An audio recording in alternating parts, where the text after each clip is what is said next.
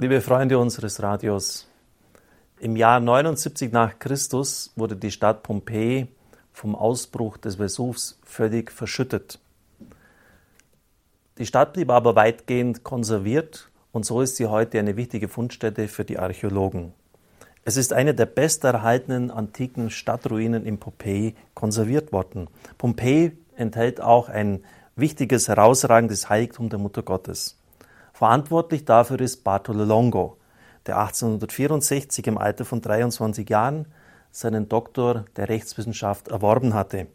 Obwohl er in einem strengen katholischen Elternhaus aufgewachsen ist, ist er aber in spiritistische, insektierische Kreise geraten.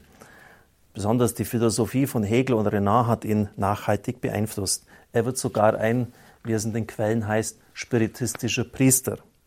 In der Nacht zum Herz Jesu Freitag 1865 geschieht dann etwas ganz Besonderes. Er glaubt, seine Mutter im Traum zu hören, die ihn innig darum bittet, wieder zum Glauben der Kindheit, zum Glauben der Kirche zurückzukehren. Im Beichtstuhl geschieht dann das Wunder der Bekehrung.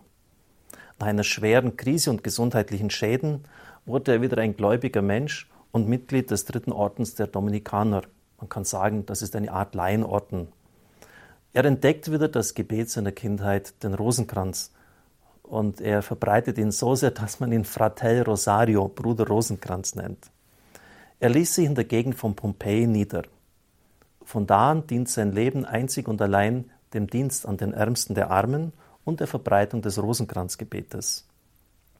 Ein altes, unscheinbares Rosenkranzbild lässt er restaurieren. Es erweist sich als Gnadenbild. Viele Wunder und Heilungen geschehen. Zusammen mit seiner Frau kümmert er sich um Waisen, um Kinder von Gefangenen, damals etwas Revolutionäres. Papst Johannes Paul II. nennt ihn in seinem apostolischen Schreiben den Apostel des Rosenkranzes. Er hat heute seinen Gedenktag. Erzbischof Signora deutete die Geschichte von Pompeji in einer sehr aktualisierenden Weise so. Maria, die Braut des Heiligen Geistes, hat die Stätte des Todes in einen Rosengarten verwandelt. Pompeji kann als Vorbild gelten für jene Zukunft, wo nach apokalyptischen Ereignissen alles neu geschaffen wird. Es ist sicher nicht übertrieben zu sagen, dass wir in einer apokalyptischen Zeit leben, zumindest die Bedrohungen sind apokalyptisch.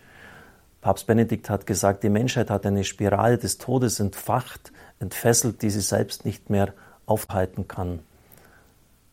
Wir können das nur noch mit der Hilfe Gottes, besonders mit dem Gebet des Rosenkranzes heute am Fest der Mutter Gottes von Pompeji bitte ich Sie, den Rosenkranz wieder zur Hand zu nehmen und sich am Beispiel von Bartolo Longo zu orientieren und ihn wieder zu beten. Übrigens wusste ich selber von diesem großen Heiligen fast gar nichts. Habe nur einmal so ganz entfernt das wahrgenommen. Und als ich dann diese Meditationen vorbereitete, ob Sie mir es glauben oder nicht, hat mir jemand eine Reliquie von ihm geschenkt. Für mich ein klares Zeichen, dass das vom Himmel her gewollt ist, diese Meditationen zu machen und auch ihn als Selig in unserer Kirche anzurufen. Alles Gute und Gottes Segen.